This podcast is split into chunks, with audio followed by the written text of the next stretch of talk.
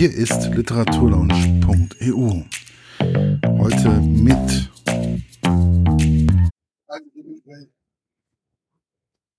Ich sitze hier auf der Frankfurter Buchmesse vor der Autorin Rebecca Gablé. Sie hat das Buch Teufelskrone geschrieben und ich frage mich bei historischen Romanen immer, wie schwer ist es eigentlich immer wieder in diese Vergangenheit oder in diese Geschichte äh, der Warringhams mit einzusteigen?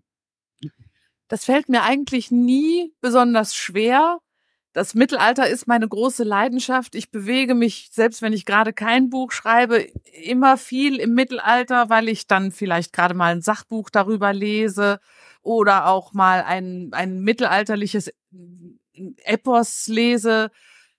Tristan oder so irgendwas. Also ich brauche immer Tuchfühlung zu meinem geliebten Mittelalter und dann fällt es mir meistens auch nicht schwer, den Einstieg in, in einen neuen Roman zu finden. Also bei Teufelskrone zum Beispiel äh, bin ich dann äh, ja ins 12., 13. Jahrhundert zurückgekehrt. Das ähm, war eine Zeit, mit der ich mich länger nicht befasst hatte. Und da habe ich dann erstmal von Chrétien de Troyes den äh, Artus-Roman ähm, Iwein gelesen um mich in diese Zeit wieder einzufinden. Und so ist mein Romanheld zu seinem Namen gekommen. Also mehr oder weniger auch immer so ein bisschen Inspiration von längst, also von älterer Literatur. Genau, ich habe ja nicht mittelalterliche Geschichte studiert, sondern mittelalterliche Literatur.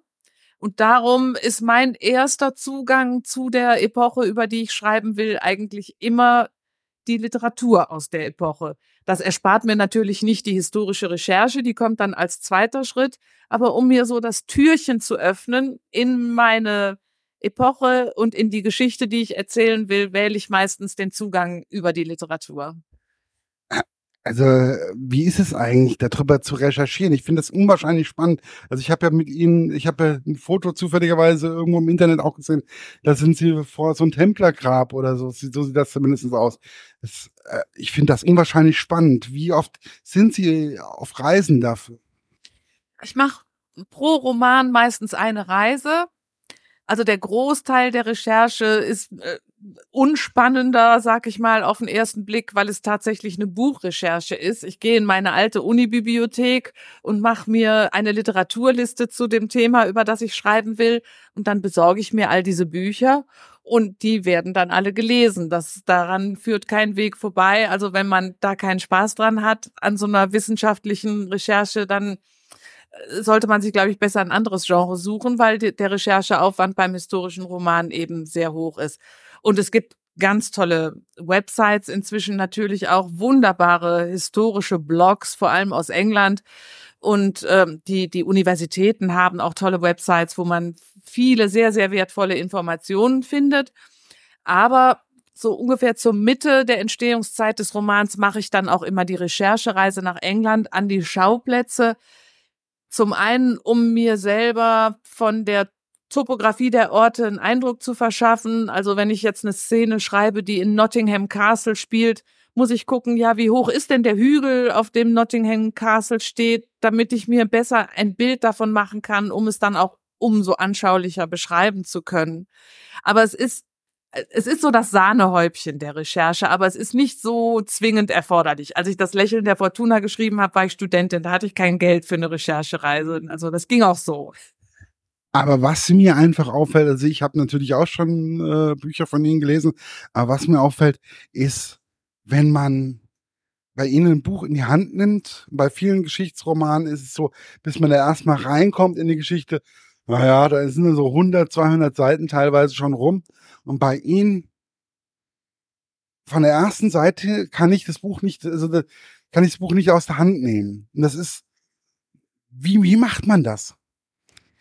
Ähm, ja, ich denke, da gibt es unterschiedliche Methoden. Äh, ich finde es immer ganz wichtig, mitten in der Geschichte anzufangen. Medias in res sagt man ja. Also ich fange immer mit einer wörtlichen Rede an. Irgendjemand sagt irgendwas und vielleicht kapiert man erstmal die nächsten 20 Zeilen gar nicht, äh, was bedeutet diese wörtliche Rede jetzt. Aber ich finde, wenn ein Roman damit anfängt, dass jemand was sagt, dann ist man direkt im, als Leserin, als Leser direkt im Kontakt mit dieser Figur. Da wird sofort eine Beziehung hergestellt. Und es sind ja immer die Beziehungen, die die Leserinnen und Leser zu den Romanfiguren aufbauen, die äh, die Spannung erzeugen. Ein Buch ist ja nur spannend, wenn wir wissen wollen, was sind das für Leute, die da agieren und, und wie geht's jetzt mit denen weiter?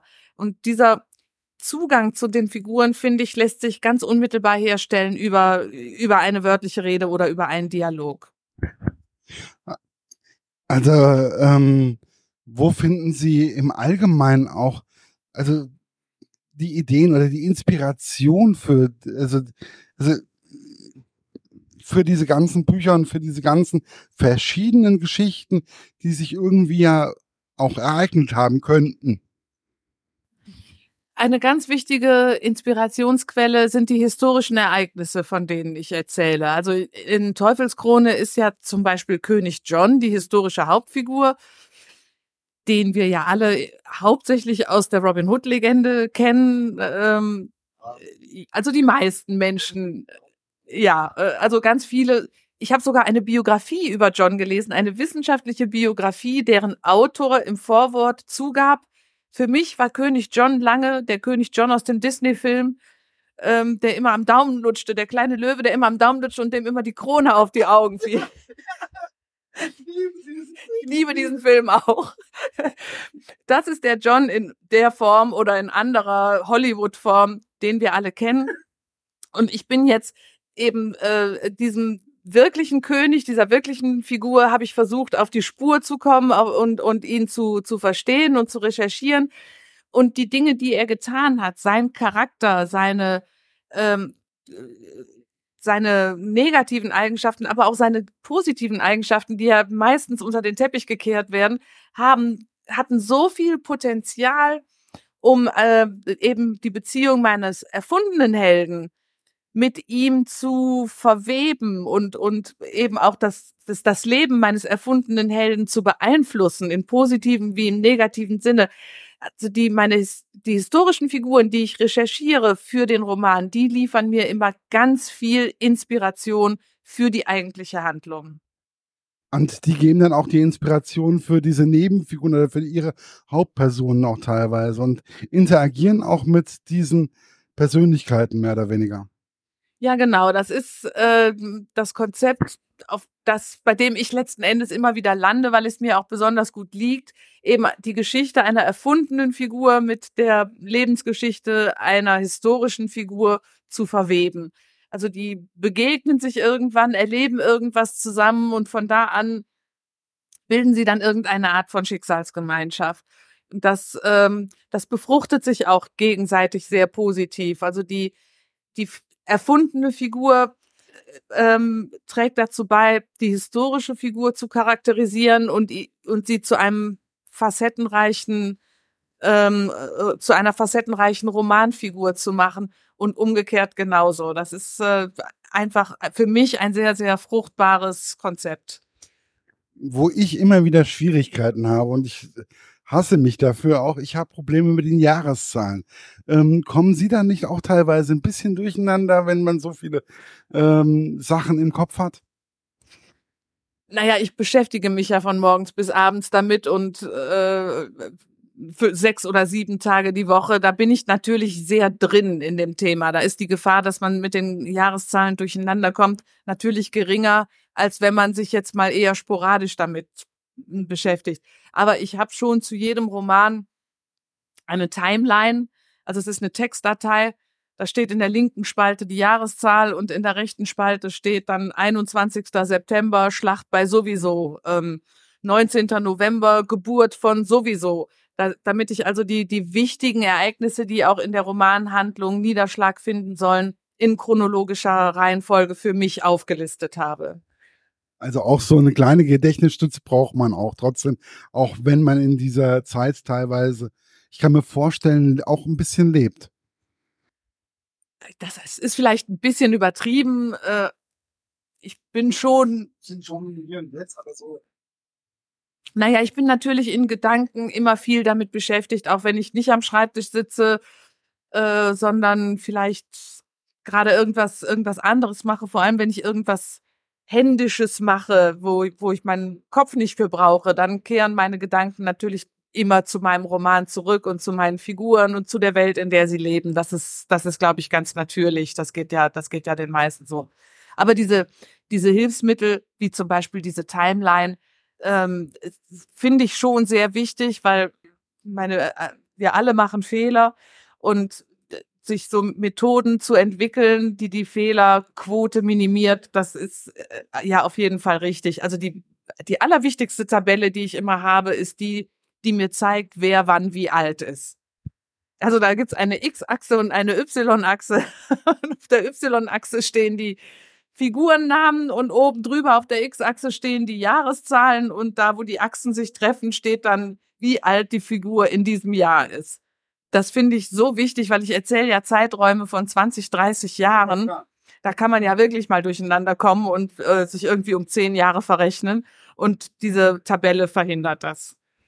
Also das, das ist ja gerade das, was ich so, also was ich so faszinierend finde, weil es ist einfach, es ist flüssig, es ist schlüssig und hm, es ist mit einer gewissen Wärme geschrieben und nicht lehrmeisterisch oder meisterisch oder irgendwas in der Richtung. Es ist einfach schön. Deswegen, also das ist, das kann einem schlaflosen Nächteraum bringen. Dankeschön, so genau so soll es sein.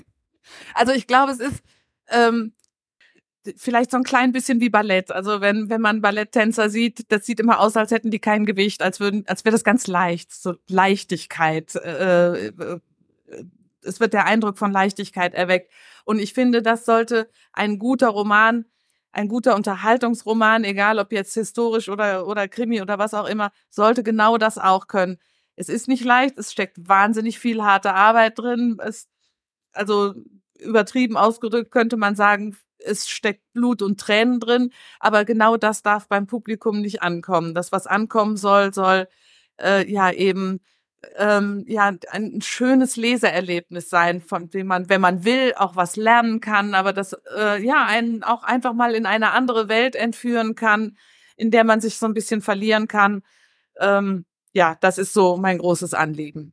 Ich finde es also, es ist ich habe verschiedene historische Romane von verschiedenen Autoren gelesen und das, was bei ihnen war das wirklich so am schnellsten, dass ich, ich konnte es nicht mehr weglegen. Und es war, gab keine langweilige Sequenz irgendwo, sondern es war einfach alles interessant. Und davor habe ich bei diesem neuen Roman, den ich leider ja noch nicht gelesen habe, auch wieder irgendwo so ein bisschen Respekt, dass meine Arbeit dann eventuell, hm, dass ich müde an die Arbeit komme aber woher kommt die Liebe zu England oder zu einem alt, mittelalterlichen England? Das ist immer schwer zu beantworten. Woher kommt, woher kommt Liebe? Ich meine, warum verliebt man sich in den Menschen, den man heiratet? Das ist ja ganz schwer zu erklären. Und so ist das ja mit den Interessensgebieten manchmal auch. Also ich, die, mein England-Fimmel ist schon ganz alt. Ich weiß, als ich im vierten Schuljahr war und dann eben der Wechsel äh, zur weiterführenden Schule anstand, dass ich nicht schlafen konnte vor lauter Aufregung, weil ich jetzt eng endlich Englisch lernen durfte. Das war so ein Riesending für mich. Wieso, warum? Keine Ahnung. Das war immer schon da. Ja. Und ähm, dann habe ich auf vielen, vielen Umwegen dann mit Mitte 20 dann auch endlich angefangen, Anglistik zu studieren und wollte eigentlich moderne englische Literatur studieren und wurde aber gezwungen von der Studienordnung, mittelalterliche englische Sprache und Literatur als erstes Nebenfach zu machen. Und ich habe gedacht, oh Schande, wie schrecklich. Und ging in die erste Einführungsveranstaltung, das war eine, eine ähm, Old English ähm, Introduction, also die angelsächsische Epoche. Da haben wir einen kleinen Text gelesen, äh, einen Chronikeintrag von einem Wikingerüberfall auf ein Dorf und ein Kloster. Und der Mönch beschrieb eben, wie das war, als die da beim Morgengrauen angelandet sind und das Dorf überfallen und gebrandschatzt haben. Und der Schrecken, den der, dieser Chronist schilderte, dass der mir über eine Kluft von tausend Jahren hinweg gegenwärtig wurde, dass der seine Geschichte mir über diese riesen Zeitdistanz erzählen konnte und mich damit berühren konnte. Das hat mich so fasziniert, und da war es um mich geschehen. Es war also dann mit dem englischen Mittelalter auch wieder Liebe auf den ersten Blick. Wahnsinn. Also es ist genauso wie bei mir, Liebe auf den ersten Blick oder zweiten Blick bei Büchern ist auch so vorhanden. Aber es ist, also ich finde das schon sehr spannend und vor allen Dingen, wie viel ähm, Folgen soll es jetzt eigentlich noch von dieser Reihe jetzt geben? Ach, da will ich mich mal gar nicht festlegen. Ähm, die Teufelskrone geht ja zurück mehr oder weniger an den Anfang der, der Warringham in England. Also die, die Handlung beginnt ungefähr 150 Jahre vor dem Lächeln der Fortuna. Oder beziehungsweise am Ende des Romans sind noch 150 Jahre Zeitspanne, bis das Lächeln der Fortuna beginnt. Da ist ja noch Platz für viele Romane. Ich möchte auf jeden Fall noch weitermachen mit Warringham äh, nicht jetzt sofort, jetzt als nächstes schreibe ich erstmal was anderes, aber Warringham ist immer noch Thema für mich. Aber wie viele Romane ich da jetzt noch machen will, das weiß ich noch nicht. Sie lassen sich da einfach eine Runde treiben, was, was sie noch als nächstes inspiriert. Genau, das ist einfach auch wichtig, dass man, dass ich ein Thema finde, ähm, nicht weil es jetzt dran ist oder weil der Verlag es gerne möchte, sondern es muss vor allem in mir äh, brennen für dieses Thema, sonst hat es keinen Zweck. Dann, dann kommt nichts Vernünftiges dabei raus. Und der Verlag lässt sie auch ruhig immer wieder neu brennen für andere Projekte, ohne sich da irgendwie einzumischen oder so. Das ist so. Also da bin ich wirklich glücklich. Das liegt natürlich auch daran, dass ich seit 25 Jahren beim selben Verlag bin. Wir haben eine lange gemeinsame Geschichte. Da baut sich natürlich auch viel Vertrauen auf. Und wir wissen genau, was wir voneinander zu erwarten haben. Und wenn ich sage, Leute, lasst mich mal machen, ich schreibe euch einen historischen Roman, der ist auch in zwei Jahren fertig, dann reicht denen das. Dann sagen die, ja, ja, mach mal. Äh, äh, ne, wir haben da jetzt so genug Vertrauen, ähm, dass wir ganz beruhigt sind, dass da was Ordentliches bei rauskommt. Wenn man so viel Freiheit hat, in, in seiner, äh, in seiner Themenwahl. Äh, das ist natürlich ähm, auch sehr dem künstlerischen Prozess sehr zuträglich. Ja, also das muss ich auch sagen. Also ich arbeite ja auch schon seit ein paar Jahren mit dem Bastei Verlag zusammen und sie lassen mir mehr oder weniger immer freie Hand und sagen, Herr Eckert, machen Sie mal, es wird schon irgendwie werden und es klappt schon. Und das ist für mich sehr, sehr sympathisch und auch einfach schön. Ja, das empfinde ich genauso. Ja, das ist äh, so nach meiner Wahrnehmung. Ich meine, ich kenne mich mit anderen Verlagen nicht so besonders gut aus, aber ich glaube, es ist auch relativ ungewöhnlich. Es gibt ein paar Verlage und wo es ähnlich ist, aber prinzipiell ist es nicht unbedingt Usus. Ja, dann bedanke ich mich, wünsche noch einen schönen Tag und eine schöne Messe. Vielen Dank, wünsche ich Ihnen auch noch viel Spaß auf der Buchmesse und alles Gute. Ich hab das war's für heute. Bis bald bei der Literaturlaunch.eu. Euer Markus.